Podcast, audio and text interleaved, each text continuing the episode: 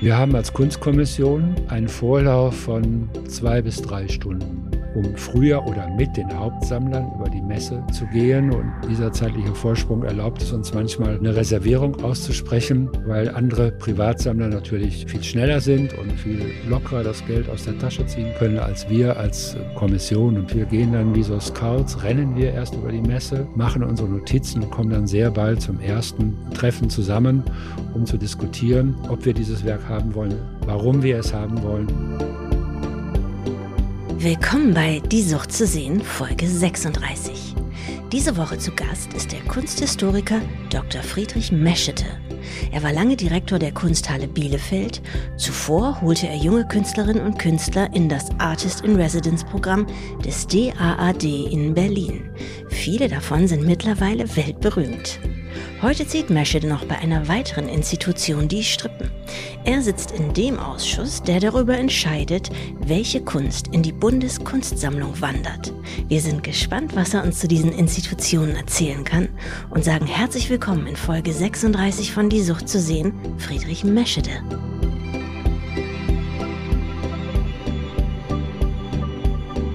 Willkommen bei Die Sucht zu sehen, Dr. Friedrich Meschede, Kunsthistoriker und Kurator für zeitgenössische Kunst.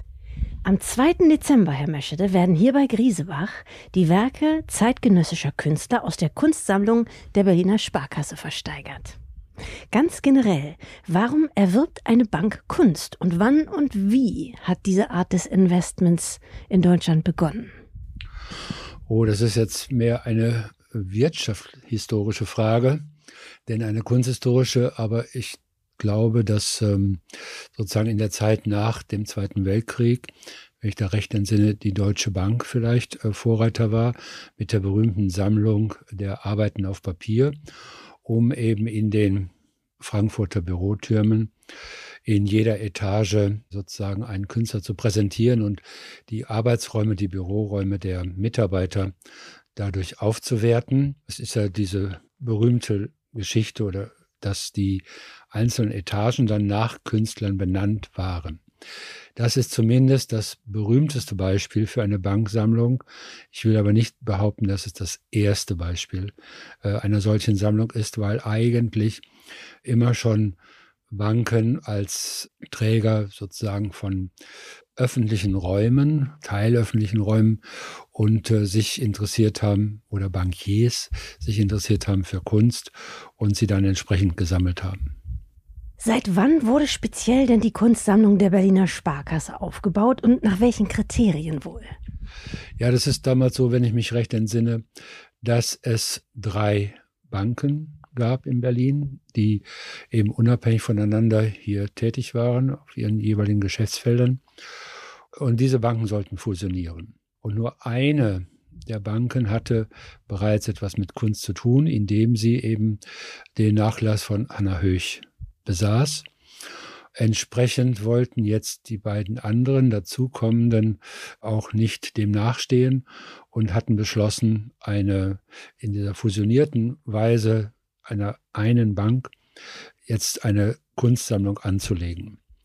Und das ergab sich eben damals durch die Wiedervereinigung und alle die Turbulenzen, die da im kulturellen, im politischen, im wirtschaftlichen Raum waren, dass die Idee aufkam, man müsste eigentlich das sammeln, was Berlin trotz der vielen öffentlichen, aber noch mehr privaten Sammlungen nie gesammelt hat oder vorsätzlich gesammelt hat, nämlich die Kunst der DAAD-Stipendiaten, also DAD steht für Deutscher Akademischer Austauschdienst und diese Einrichtung, eine Einrichtung der auswärtigen Kulturpolitik in Deutschland neben Goethe-Institut und IFA. Dieser DAD betreibt seit 1965 eben eine sogenannte Außenstelle, das Berliner Künstlerprogramm. Und in diesem Berliner Künstlerprogramm sind bis heute Gäste in vier Sparten. Äh, in der Sparte der bildenden Kunst, die ich dann 16 Jahre betreut habe, Sparte der Literatur, der Komposition, Musik und des Filmemachens, Regisseure, Filmemacher. Begonnen hatte es durch Initiative der Henry Ford Foundation von aus Amerika, dass sozusagen eine Anschubfinanzierung 1963 gegeben wurde. Und äh, in dieser allerersten Gründungsphase dieses Berliner Künstlerprogramms war der allererste Stipendiat Emilio Vedova. Und dessen sogenanntes abstraktes Berliner Tagebuch befindet sich bis heute in der Berlinischen Galerie. Und das war der Schlüsselmoment, dass wir gesagt haben, da sollte man fortsetzen und weitermachen. Da ist auch ein bisschen das Versäumnis auszumachen. Seit dieser Zeit hätte man immer weiter sammeln sollen. Äh, große Künstler waren zu Gast wie George Rickey. Den erwähne ich deshalb, weil dessen Nachlass tatsächlich in der Berlinischen Galerie dann bis heute verwahrt wird, ein Teil des Nachlasses.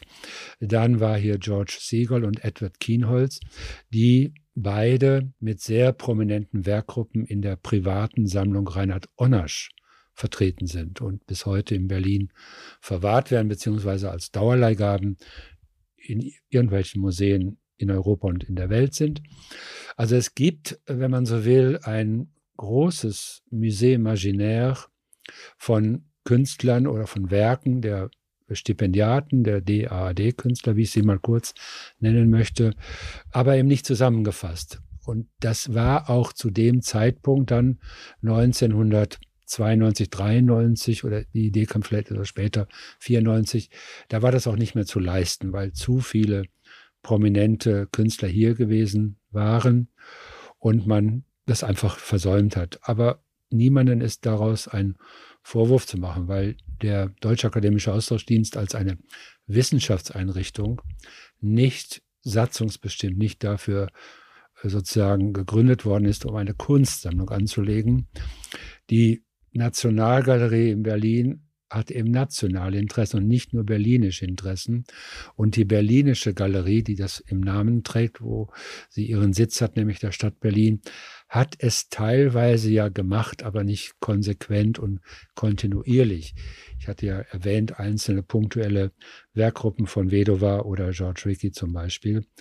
Ja, und so war es unsere durchaus utopische Idee, eine Sammlung zu begründen, die jetzt Versäumtes versucht, nicht nachzuholen, aber doch im Ansatz her die Lücken zu schließen und doch irgendwie eine eine Konzeption erstmal zu haben, die ganz eindeutig ist, Werke ehemaliger Stipendiaten und dann eben sehen, was wir da zusammenbekommen. Und wenn Sie sagen wir, dann meinen Sie sich als Leiter dieses Artist in Residence, würde man heute sagen, genau. Programms? Genau. Ja, ich sag mal, wir war jetzt ähm, die Bankgesellschaft, ja.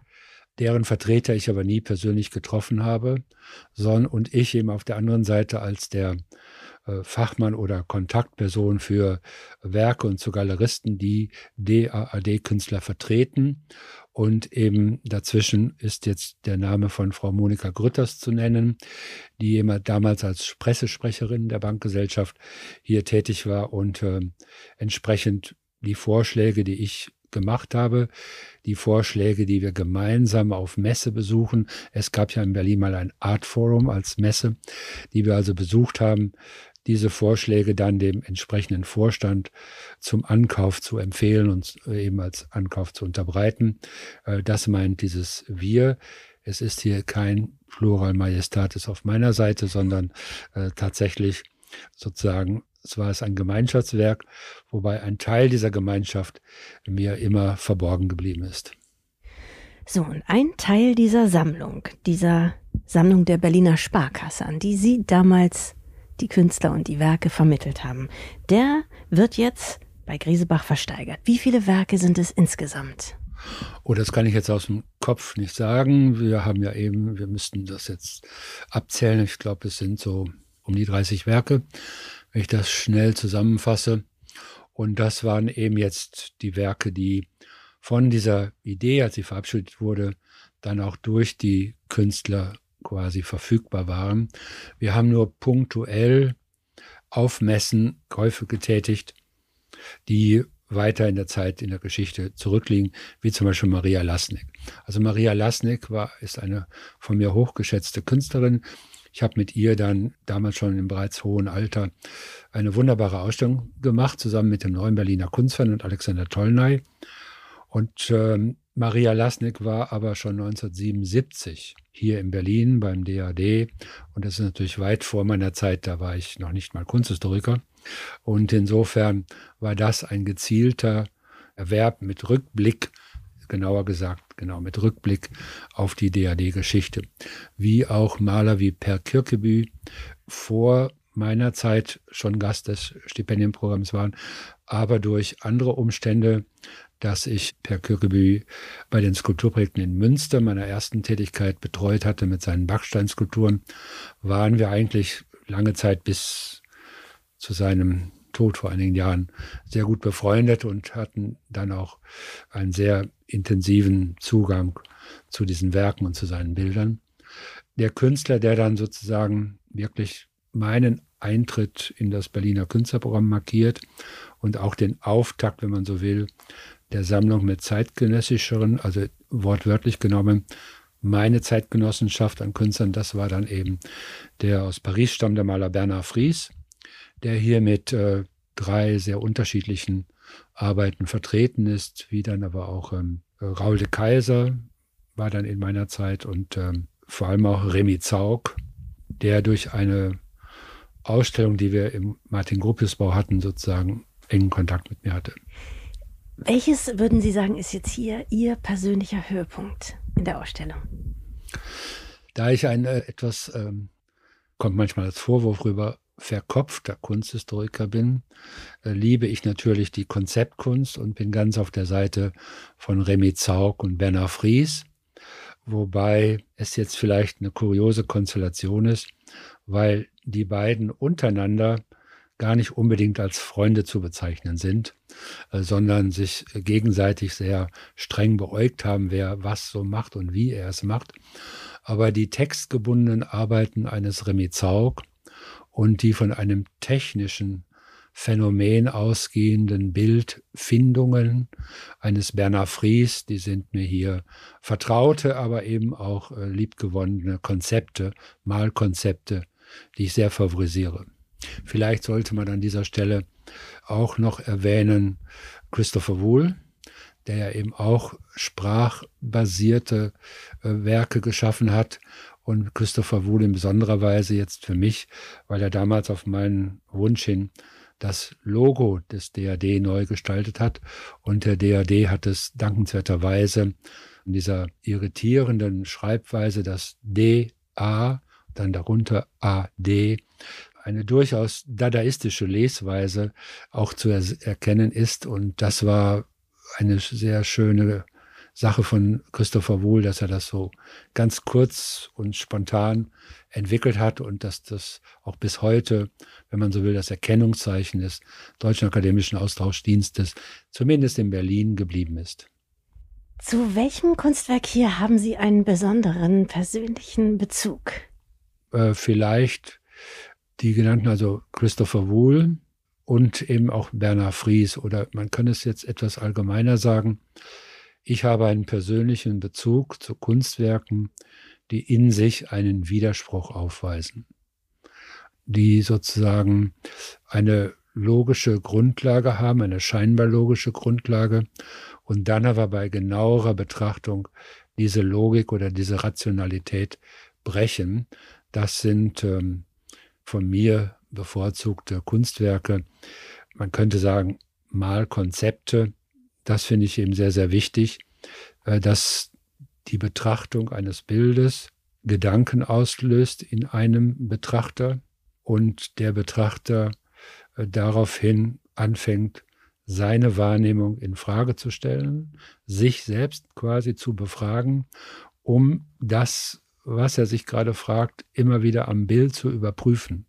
So entsteht eben ein Dialog zwischen Betrachter und Bild, ausgelöst durch eine scheinbare banale Einfachheit. Ich denke jetzt mal an das Textbild von Remy Zaug, was wir vielleicht an dieser Stelle unbedingt zitieren sollten. Und würde mir, sobald ich denke, die Welt entfremdet, das ist natürlich ein Satz, der klingt poetisch, er klingt vielleicht sogar wie das Zitat aus einem Gedicht. Und es ist äh, so in dieser, in dieser konjunktiven Darstellung von Welt und Entfremdung, ein, wenn man so will, sogar negativ gedachter Gedanke, der dann aber überrascht wird durch das unheimlich positiv leuchtende gelbe Farbgrund, der hier hervorsticht. Äh, ich würde mal sagen, dass man fast wie von einer Sonne geblendet wird und eben das Gegenteil sichtbar macht, was der Satz, der Gedanke von der Welt sich zu entfremden, fast äh, sozusagen depressiv verdunkelt. Und dieser, dieser Widerspruch ist natürlich für mich total interessant und schlagend, dass es ähm, um die Entfremdung geht, die jeder hier vielleicht erlebt und gerade auch vor einem Kunstwerk sich dann entfremdet fühlt, weil er es nicht sofort versteht. Und dann bei genauerer Betrachtung das Ganze aufgelöst wird zu einer oder hingeführt wird zu einer sehr erhellenden, erklärenden oder sogar eben aufklärerischen Haltung oder Erkenntnis über das Verhältnis von Sprache und Bild, Betrachter und Künstler. Neben den von Ihnen eben erwähnten Künstlern sind zu sehen Neo Rauch, Christo, Pierre Kirkeby haben Sie erwähnt, Christopher Wool auch und viele, viele andere. Welche haben denn die höchsten Schätzpreise? Ich glaube, sie liegen alle annähernd ähnlich. Den höchsten Schätzpreis der Ausreißer ist gerade, aber das ist durch den amerikanischen Markt bestimmt, Christopher Wool. Das ist auch ein Metier, in dem ich nicht zu Hause bin, das Metier der Schätzpreise und vor allem der Irrationalität ganz hoher Schätzpreise. Insofern will ich mich da nicht auf dieses Glatteis bewegen. Ich habe nur festgestellt, dass sozusagen da eine Null mehr hinter dem Schätzpreisen ist bei Christopher Wool als bei den anderen Werken, die ich hier kenne. Und das äh, wird man sehen, was dann das Ergebnis bringt. Behält denn die Berliner Sparkasse auch irgendwas für sich? Das weiß ich nicht. Und ich sage mal im schlimmsten Fall die nicht verkauften Lose. Sie ist ja nicht die erste Bank, die in letzter Zeit die Kunstsammlung wieder auflöst. Stiller und leiser hat es in den letzten Jahren die Deutsche Bank gemacht. Sie hat einen Teil ihrer Sammlung aufgelöst. Das fiel vielen Kunstmark-Insidern schon vor einem Jahr beim Blättern in den deutschen Auktionskatalogen auf. Warum glauben Sie, Herr Meschede, setzen die Geldinstitute heute wohl weniger auf Kunst? Oder ist das überhaupt die Aussage? Ja, es muss ja die Aussage sein, denn es scheint, dass der Idealismus, den ein Bankdirektor, ein, ein, Bankier, um es altdeutsch zu sagen, einmal hatte, um sich für Kunst zu interessieren. Dieser Idealismus ging ja auch von einer ethisch-moralischen Kategorie aus, dass Kunstwerke sozusagen im aufklärerischen Sinn jedem Mitarbeiter der Bank, jedem Besucher einer Bank, so sie in öffentlichen Schalterräumen zu sehen war, etwas zu sagen hat oder mit auf den Weg gibt und sozusagen eine gewisse Menschlichkeit vermitteln kann. Wenn ich also jetzt böse bin, sage ich, mit dem Verkauf von Kunst werden diese Werte über Bord geworfen und werden nicht mehr als systemrelevant, um mal ein mir fremdes Wort aufzugreifen, verstanden, werden also sozusagen anderen Kriterien und Kategorien unterworfen.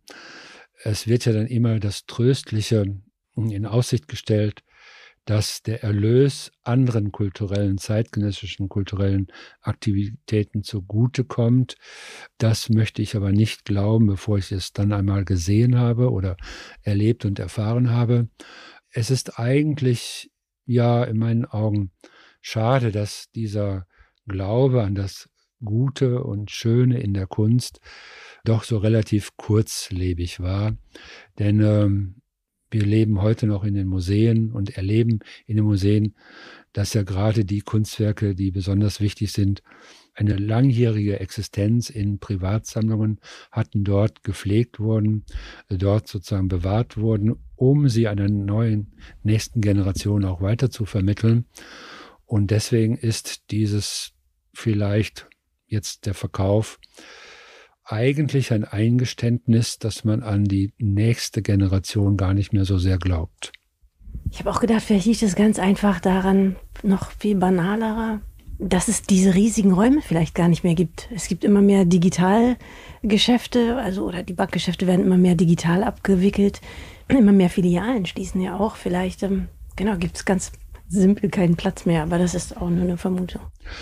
Ja, das mag sein, aber ich glaube schon, dass es bei aller Digitalisierung, und das merken wir jetzt gerade auch in dem, nach so langer Zeit eines Homeoffice und einer digitalen Kommunikation, dass es gerade wieder ein immenses Bedürfnis gibt nach Zusammenkommen, wenn auch in Großraumbüros. Ich glaube nicht, dass es ein jetzt Problem von Flächen ist oder äh, so etwas. Ich glaube wirklich, es ist eher eine inhaltliche Abwehr, die Werte der Kunst ähm, für nicht mehr so relevant zu halten. Wenn Sie also digitale Arbeitsweisen als im Moment die relevanten Arbeitsweisen erwähnen, dann ist ja auch jedes Kunstwerk, das noch handwerklich gemacht wird, ein totaler Widerspruch zur Zeit. Dass ein Maler im Farbe auf Leinwand aufträgt, sich die Hände dreckig macht und äh, da vielleicht jetzt im schlimmsten Falle da etwas drauf schmiert, was nicht sofort zu, sich zu erkennen gibt, in welcher Figuration es gedacht ist, in welcher inhaltlichen Aussage es gemeint ist. Ein solches Werk ist ja genau das Gegenteil, was heute uns zu mündigen Teilnehmern einer Gesellschaft macht, die nur noch digital kommunizieren soll. Insofern ist, wenn man so will, Kunst nahezu etwas Archaisches, etwas ganz Archaisches, was im, wieder mal im Widerspruch steht zu dem, wie die Welt heute aufgebaut ist. Was Ihnen ja gefällt, wie Sie schon erzählt haben, Widerspruch in der Kunst. Ja, der Widerspruch äh, gefällt mir richtig, aber er soll vom Kunstwerk ausgehen und sich im Kunstwerk selbst abspielen der Widerspruch zwischen digitaler Welt und sozusagen handwerklich geschaffenen Artefakten ist nicht jetzt so sehr der Widerspruch, den ich meine, sondern der innerbildliche Widerspruch ist mir da wichtiger vom Erkenntnisprozess her. Ich finde nur, wenn wir jetzt bei diesem anderen Kontrast weiterdenken, digitale Welt gegen die analoge Welt, dann ist es so, dass ähm, für mich die analoge Welt im Moment natürlich sehr kurz kommt und die digitale Welt aber auch nicht die Komplexität abbilden kann, die die analoge Welt zur Verfügung stellt. Herr Meschede, Sie bekleiden noch ein weiteres einflussreiches Amt. Sie sind nämlich in der Ankaufkommission für die Sammlung zeitgenössischer Kunst der Bundesrepublik Deutschland, kurz Bundeskunstsammlung. Welche Art von Kunst sammelt denn der Bund und mit welchem Ziel? Ja, die Sammlung, äh, die Kunstsammlung des Bundes wurde in der Ära der Kanzlerschaft Willy Brandt initiiert. Und es war damals eben, wenn man so will, deswegen zitiere ich das, so eine wirkliche Utopie, dass Kunst wichtig, existenziell wichtig für die Gesellschaft ist. Mit dem Ziel wurden also Kunstwerke gekauft, mit dem Zweck, sie in öffentlichen Räumen des Bundes zu zeigen. In einer Kurzfassung könnte ich sagen, diese Sammlung des Bundes ist sowas wie die Artothek der Bundesrepublik Deutschland. Sie steht allen Behörden, öffentlichen Einrichtungen der Bundesrepublik zur Verfügung. Und äh, wenn jetzt ganz praktisch ein Regierungswechsel ansteht, weiß ich von den Betreuern dieser Sammlung, dass sie auch sehr, sehr viel zu tun haben, weil sehr viele Büros umgestaltet werden müssen, weil viele neue Minister oder Staatssekretäre vielleicht einen anderen Kunstgeschmack haben als ihre Vorgänger. Dann haben die ja jetzt wieder viel zu tun, demnächst. Die haben, die haben sehr viel zu tun. Aber das Wichtige ist, dass also immer für eine quasi an die Legislaturperiode gebundene Auswahlkommission über die Kunstmessen geht.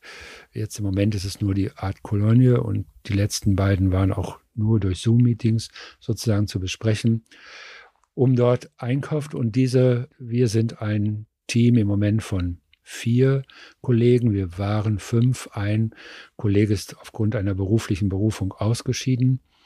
Und es ist schon unser Anliegen, dort zeitgenössisch zu kaufen. Das heißt, am Puls der Zeit junge Kunst, junge Positionen, auch wenn es geht, in sehr vielen verschiedenen unterschiedlichen Medien. Ich will damit sagen, dass äh, zum Beispiel eben in der Sammlung der Sparkasse Berlin kaum Fotografie oder gar Video vertreten ist. Das kaufen wir äh, für den Bund. Wie das in einem Büro zur Darstellung kommt, wissen wir nicht, aber diese Sammlung des Bundes steht ja auch als sozusagen Pool für alle Museen in Deutschland zur Verfügung. Also alle Kunstmuseen der Bundesrepublik Deutschland können dort Dauerleihgaben beantragen und bekommen, um ihre Lücken in ihrer eigenen Sammlung aufzufüllen. Deswegen möchte ich das fast wie einen Aufruf hier verstehen, dass davon viel mehr Gebrauch gemacht werden sollte. Ja, und wir gehen eben nächste Woche, ist es wieder soweit, dann über die Art Kolonie in Köln eben und werden noch weiterhin für diese Sammlung, ständig wachsende Sammlung, wieder einkaufen und neue Positionen. Und das Interessante ist ja, dass es ähm, sozusagen in den letzten Jahren die Vielfältigkeit, den, die multikulturelle Welt, die in Deutschland entstanden ist, die multiethnische Welt repräsentiert und wir die einzige Bedingung haben, dass die Künstler ihren Haupt Lebensmittelpunkt zurzeit in Deutschland haben. Die Nationalität spielt keine Rolle, sondern es ist sozusagen äh, darauf angelegt, ein Abbild der kulturellen Entwicklungen in der Bundesrepublik zu geben. Wenn Sie sagen, das ist die einzige Bedingung, haben Sie denn trotzdem jedes Mal einen Schwerpunkt? Nein, das kann man nicht sagen, weil wir haben als Kunstkommission einen Vorlauf von zwei bis drei Stunden. Also die Messeleitung sowohl die Messe in Basel als auch jetzt in Köln gewährt uns einen zwei- bis dreistündigen Vorlauf, um früher oder mit den Hauptsammlern über die Messe zu gehen. Und ähm, dieser zeitliche Vorsprung erlaubt es uns manchmal, eine Reservierung auszusprechen, die aber oftmals nur bis zum Abend gültig ist. Dann müssen wir uns entschieden haben, weil andere Privatsammler natürlich ähm, viel schneller sind und viel lockerer das Geld aus der Tasche ziehen können und bezahlen können als wir als äh, Kommission und dann entsprechend die Behörde dahinter. Und insofern äh, lassen wir uns auch überraschen. Und wir sind natürlich mit den vier Kollegen doch vier, wenn ich das so sagen darf, ausgewiesene Kenner aus der Museumswelt und wir gehen dann wie so Scouts, rennen wir erst über die Messe, machen unsere Notizen und kommen dann sehr bald zum ersten Treffen zusammen, um unsere Eindrücke auf den Tisch zu bringen, zu diskutieren. Dann gehen wir zu den Galerien zurück und diskutieren gemeinsam, ob wir dieses Werk haben wollen und ähm, warum wir es haben wollen. Und es ist eigentlich, wissen Sie, äh, für eine Sammlung zu kaufen, da sagt man immer, ja, die Sammlung, die hat ein Konzept. Dieses Basiskonzept war ja bei der Berliner Sparkasse DAD-Künstler. Aber was Sie wirklich kaufen, Sie können ja keinem Künstler vorschreiben, was er jetzt gerade neu malt. Deswegen ist es immer wieder eine Überraschung und wir lassen uns dann gerne von diesen Künstlern oder beziehungsweise ihren Werken und Galeristen überraschen, was es jetzt gibt, was wir noch nicht gesehen haben, wo wir aber doch einen Moment stehen bleiben und denken, das ist so anders, so bisher ungesehen. Das müssen wir diskutieren, ob das dann auch in sozusagen in die bestehende Sammlung sich einfügt und sozusagen im Nachhinein ein Konzept bildet, im Nachhinein eine Schlüssigkeit darstellt, um dieses Werk in Ergänzung zu den anderen zu kaufen. Ich glaube, es ist eine große Fehleinschätzung zu sagen, eine Sammlung hat ein Konzept von vornherein und demnach wird gekauft. Solche Sammlungen, ich habe da gerade, das wäre aber jetzt ein böses Beispiel, es gibt eine Schokolade, die nur in Quadratform erscheint. Und ich habe mir sagen lassen, diese Firma hat eben als Konzept Kunstwerke gekauft, die nur im Quadrat ebenfalls erscheinen. Ja, oh. da muss ich sagen, das ist dann eine glaube ich, nicht so interessante Sammlungskonzeption, äh, weil das Überraschungsmoment oder sagen wir, die Kriterien ist sehr einschränkt, nur nach quadratischen Bildern Ausschau zu halten. Aber ich habe die Sammlung nicht gesehen, ich möchte sie nicht kritisieren. Ja. Es ist nur so eine etwas jetzt ins Ironische abgedriftete Darstellung einer Sammlung, von der ich gehört habe. Ich will mehr appellieren, dass man Offenheit zeigt, dass man sich überraschen lässt und dass man nicht mit vorgefassten Kriterien oder gar Konzepten, eng gefassten Konzepten auf eine Messe geht und dann dementsprechend kauft, sondern wirklich offenen Auges über die Messe geht und sich dann äh, beeindrucken lässt. Sagen wir mal so, wie ist denn Ihr Budget? Das weiß ich gar nicht, ob ich das sagen darf, weil das so wenig ist. Da würden, also ich will es jetzt auch nicht so sagen, denn ich glaube, dann sind viele, viele Galeristen sind enttäuscht, wie wenig das ist. Und äh, Deswegen müssen wir ja auch immer. Umschmeicheln Sie dann. ja, genau. Und deswegen müssen wir, nee, wir müssen ja auch dann immer ein bisschen verhandeln und einen Regierungsrabatt aushandeln und so weiter. Weil die Sammlung ist an sich natürlich dort als Ort des Aufbewahrens, ist es natürlich schon ein prominenter Ort. Aber das Budget ist unter dem, was sich jeder denken möchte, wenn er an die Bundesrepublik Deutschland denkt. Als Sie damals beim DAAD waren, da sind Sie, wie Sie dann mal in einem Interview erzählt haben, mit 16 Jahren, die Sie da waren, länger geblieben, als Sie das eigentlich mal geplant haben. Weil Berlin Sie damals so fasziniert hat. Sie haben den Absprung an ein Museum verpasst. Auch das haben Sie in dem Interview erzählt. Welches wäre denn heute so in der Nachbetrachtung geeignet gewesen? Na, ich kann heute in der Nachbetrachtung sagen, dass ich ähm, meine berufliche Laufbahn hat begonnen am Westfälischen Landesmuseum in Münster, das ich sehr schätze aufgrund bestimmter Vielfalt und verschiedener Abteilungen. Und es ist äh, vielleicht ein Geheimnis oder auch nicht mehr, aber ich wäre sehr gerne etwa 2004 oder 2005 der Nachfolger von Herrn Klaus Bussmann dort geworden am Landesmuseum in Münster und der von mir hochgeschätzte Museumskollege und äh, damals vor allem ein Lehrer, der mir diese Haltung, die ich heute noch vertrete, eigentlich beigebracht hat. Ja, es hat dann eben noch etwas länger gedauert und hat mich dann auch ins Ausland gebracht, was auch sehr schön war, nämlich an das Museo Arte Contemporaneo in Barcelona, kurz MACBA genannt. Diese Zeit war ganz fantastisch. Äh, sie hat eigentlich äh, dort, hätte sich, das sage ich jetzt so im Konjunktur, hätte sich ein großer Kosmos eröffnen können Richtung Lateinamerika. Das hat mir da die Augen geöffnet, wie sehr wir so eurozentristisch sind, aber von Spanien aus eher den Absprung haben Richtung Lateinamerika. Aber der doch damals schon aufkommende Nationalismus, der vor allem der Katalanismus in Barcelona, hat es dann unmöglich gemacht, dass ich länger bleiben konnte. Sie waren dann lange Direktor der Bielefelder Kunsthalle. Insofern fällt Ihnen die Beantwortung der nächsten Frage entweder sehr leicht oder ganz schwer.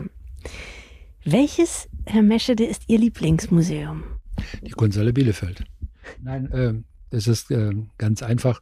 Es gab damals dann eine ironische, in der lokalen Zeitung eine ironische Headline, Berlin, Barcelona, Bielefeld. Äh, das war als Abstieg gemeint. Dieser Gefährdung ist ja der dortige Fußballclub immer ausgesetzt. Aber das Museum als das einzigartige Haus von Philip Johnson, der heute ja auch in einer Phase seines Lebens umstritten dargestellt ist.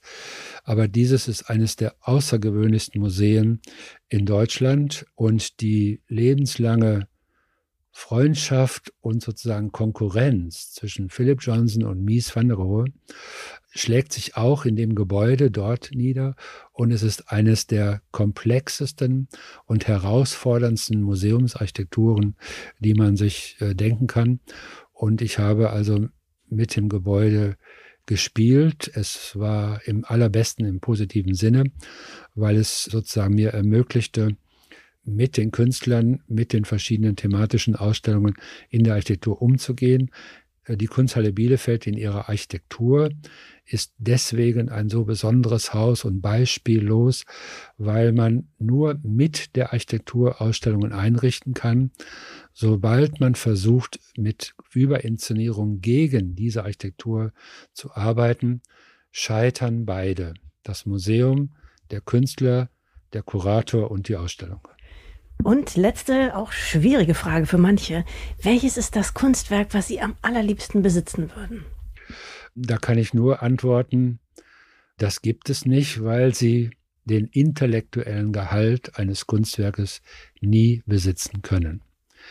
Ein Kunstwerk hat einen pekuniären Wert, aber Sie können sich eigentlich ein Kunstwerk, was den intellektuellen Gehalt angeht, nie erwerben. Ich kann es aber auch noch anders sagen ein von mir hochgeschätzter Künstler ist der Landart-Künstler Robert Smithson, dessen Werke in Skulpturen auch auf dem Markt sind, der bekannt ist für seine Landart.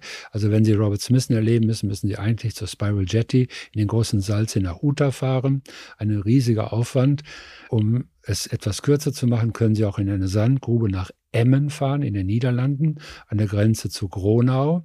Dort ist das einzige Landart-Kunstwerk von Robert Smithson. Da bin ich etliche Male hingepilgert von Münster aus, habe Leute immer mitgenommen, um sie dafür zu begeistern. Spiral Hill, A Broken Circle. Aber Sie können sich das alles auch ersparen und lesen die Schriften von Robert Smithson, die er in einer Serie von Essays im Artforum in den spät 60er Jahren publiziert hat. Und wenn Sie die Schriften von Robert Smithson gelesen haben und verstanden haben, brauchen Sie kein physisches Kunstwerk mehr von ihm. Herr Mescher, das war ein sehr interessantes Gespräch. Ich danke Ihnen sehr. Danke. Das war Folge 36 von Die Sucht zu sehen. Wir danken Friedrich Meschede, freuen uns schon wieder auf unsere nächsten Gäste und auf Sie. In zwei Wochen bei grisebach.com, auf Spotify, Apple, YouTube und überall sonst, wo es Podcasts gibt.